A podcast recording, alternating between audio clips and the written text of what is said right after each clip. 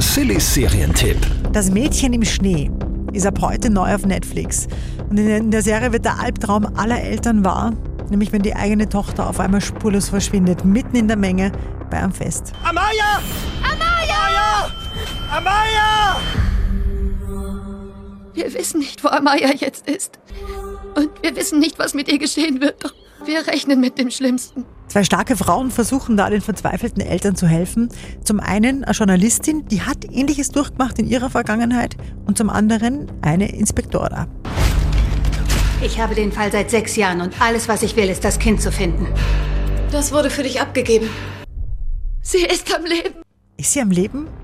Oder doch nicht?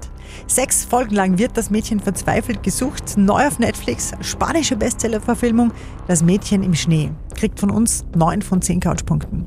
Irgendjemand muss weiter nach Amaya suchen.